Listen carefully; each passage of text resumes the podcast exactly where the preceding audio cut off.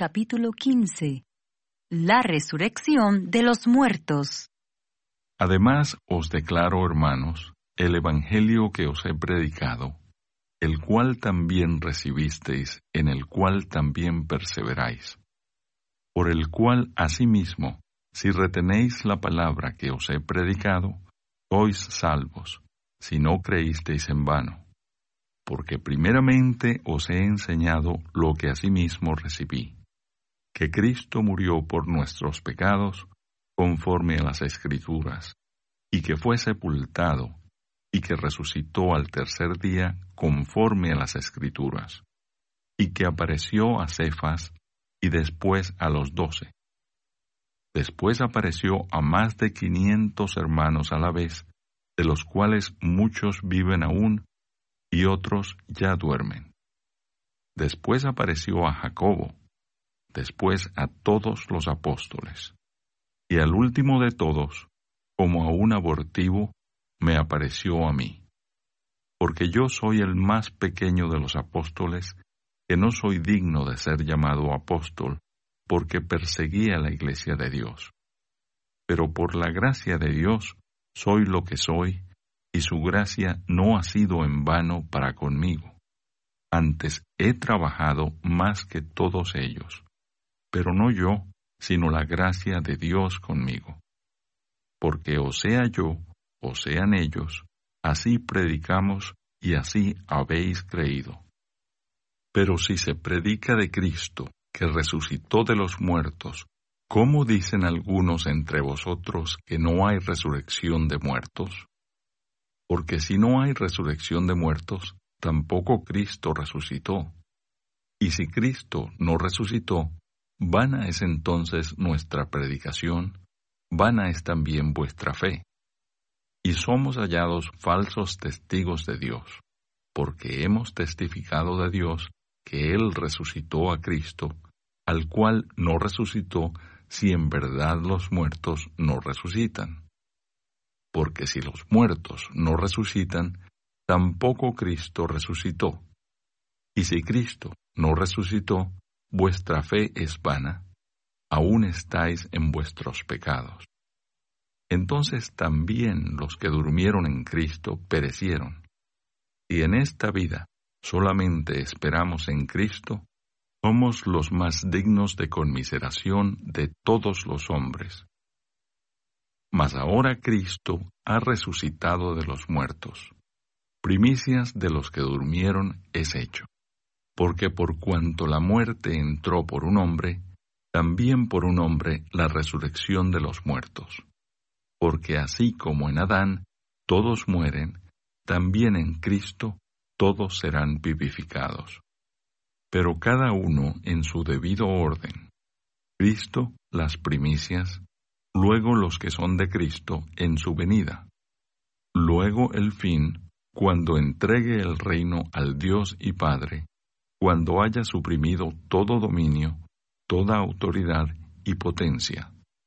Porque preciso es que Él reine hasta que haya puesto a todos sus enemigos debajo de sus pies y el postrer enemigo que será destruido es la muerte. Porque todas las cosas las sujetó debajo de sus pies, y cuando dice que todas las cosas han sido sujetadas a él, claramente se exceptúa aquel que sujetó a él todas las cosas. Pero luego que todas las cosas le estén sujetas, entonces también el Hijo mismo se sujetará al que le sujetó a él todas las cosas, para que Dios sea todo en todos. De otro modo, ¿qué harán los que se bautizan por los muertos si en ninguna manera los muertos resucitan? ¿Por qué, pues, se bautizan por los muertos? ¿Y por qué nosotros peligramos a toda hora? Os aseguro, hermanos, por la gloria que de vosotros tengo en nuestro Señor Jesucristo, que cada día muero. Si como hombre batallé en Éfeso contra fieras, ¿qué me aprovecha? Si los muertos no resucitan, comamos y bebamos, porque mañana moriremos. No erréis, Las malas conversaciones corrompen las buenas costumbres. Velad debidamente y no pequéis, porque algunos no conocen a Dios, para vergüenza vuestra lo digo. Pero dirá alguno, ¿cómo resucitarán los muertos? ¿Con qué cuerpo vendrán? Necio, lo que tú siembras no se vivifica si no muere antes. Y lo que siembras no es el cuerpo que ha de salir, sino el grano desnudo, ya sea de trigo o de otro grano. Pero Dios le da el cuerpo como Él quiso, y a cada semilla su propio cuerpo.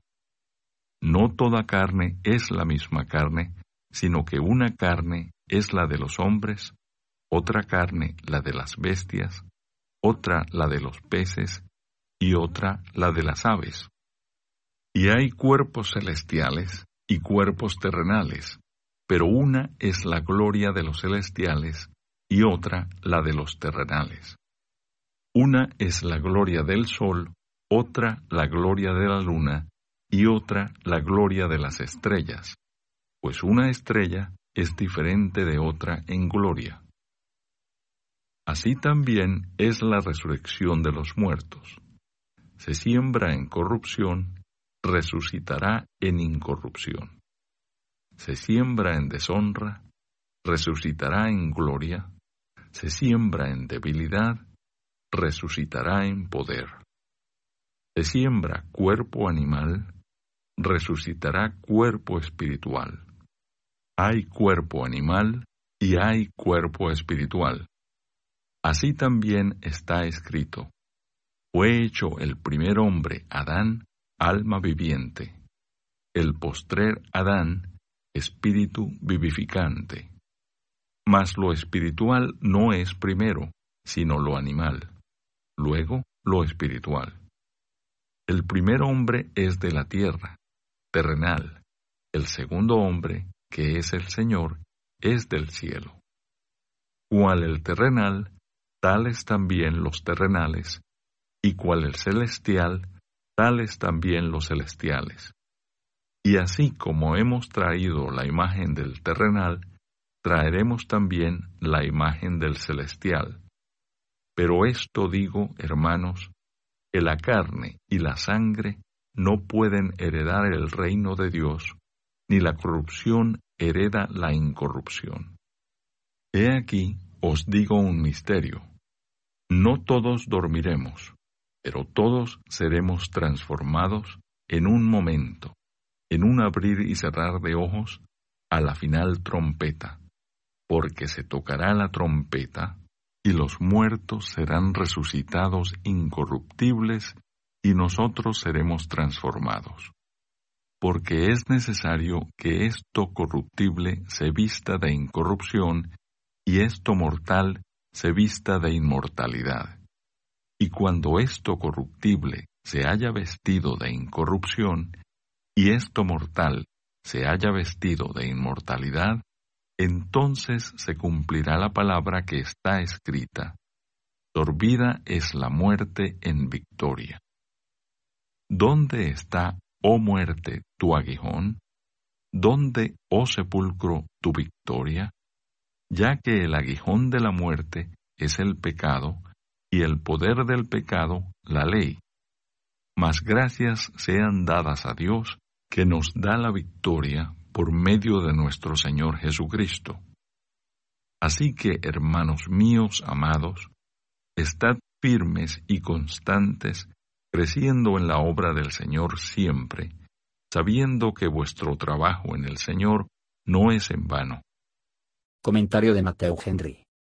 15.2.1 a 11 La palabra resurrección, por lo general señala nuestra existencia más allá de la tumba. De la doctrina de los apóstoles ni rastro se puede encontrar en todas las enseñanzas de los filósofos. La doctrina de la muerte y resurrección de Cristo, es el fundamento del cristianismo. Eliminar esta, y todas nuestras esperanzas para la eternidad se hunden a la vez. Y es mediante la celebración de esta firma de la verdad, que los cristianos de pie en el día del juicio, y se mantienen fieles a Dios. Creemos en vano, a menos que nos mantenemos en la fe del Evangelio. Esta verdad es confirmada por las profecías del Antiguo Testamento, y muchos vieron a Cristo después de haber resucitado. Este apóstol estaba muy favorecida, pero él siempre tenía una mala opinión de sí mismo, y lo expresó. Cuando los pecadores son, por gracia divina, se convirtió en santos, Dios hace que el recuerdo de los pecados cometidos anteriormente para que sean humildes, diligente y fiel. Él atribuye a la gracia divina todo lo que era valioso en él. Los verdaderos creyentes, aunque no ignoran lo que el Señor ha hecho por, en y por ellos, sin embargo, cuando se ven en toda su conducta y sus obligaciones, que se llevó a sentir que ninguno es tan inútil como son. Todos los verdaderos cristianos creen que Jesucristo, y lo crucificaron, y luego resucitado de entre los muertos, es el sol y la esencia del cristianismo.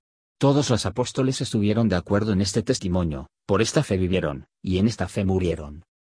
15-12 a 19 Después de haber mostrado que Cristo había resucitado, el apóstol responde a aquellos que dijeron que no habría resurrección.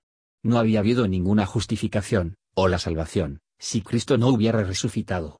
Y no debe la fe en Cristo sea vana, y no sirve de nada, si Él todavía está entre los muertos. La prueba de la resurrección de los muertos es la resurrección de nuestro Señor. Incluso aquellos que murieron en la fe, habían perecido en sus pecados, si Cristo no hubiera resucitado. Todos los que creen en Cristo, tienen esperanza en Él, como un redentor, la esperanza de la redención y la salvación por Él, pero si no hay resurrección, ni futuro recompensa, su esperanza en él, solo puede ser lo que esta vida. Y tienen que estar en una condición peor que el resto de la humanidad, sobre todo en el momento, y dadas las circunstancias, en la que los apóstoles escribieron, porque entonces los cristianos eran odiados y perseguidos por todos los hombres. Pero no es así, que, de todos los hombres, gozan de comodidades sólidas en medio de todas sus dificultades y las pruebas, incluso en los tiempos de la persecución más nítida. 15-20 a 34 Todos los que están unidos por la fe de Cristo, son por su resurrección de seguros de su propia. Como a través del pecado del primer Adán, todos los hombres se convirtió en mortal, ya que todos tenían de él la misma naturaleza pecaminosa. Así, a través de la resurrección de Cristo, serán todos los que se hacen para participar del Espíritu, y la naturaleza espiritual, revivir, y viva para siempre. Habrá un orden en la resurrección. Cristo mismo ha sido el primer fruto, a su llegada, a los redimidos serán levantados antes que otros, en el último los impíos resucitarán también. Entonces será el fin de este estado de cosas actual.